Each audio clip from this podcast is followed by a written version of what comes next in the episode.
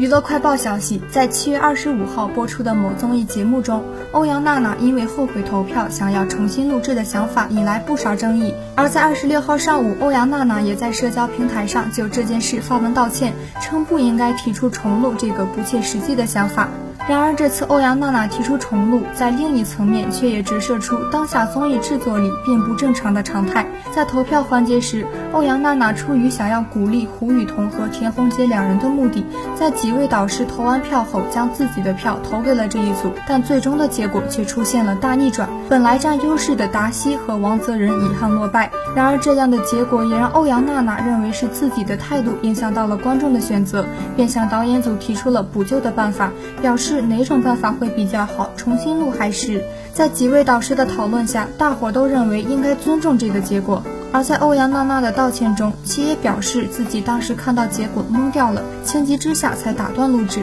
但暂且抛开其他，欧阳娜娜在与导演组和其他导师商讨的过程中，能轻松提出重录的建议，却也真实反映出了综艺节目制作的常态。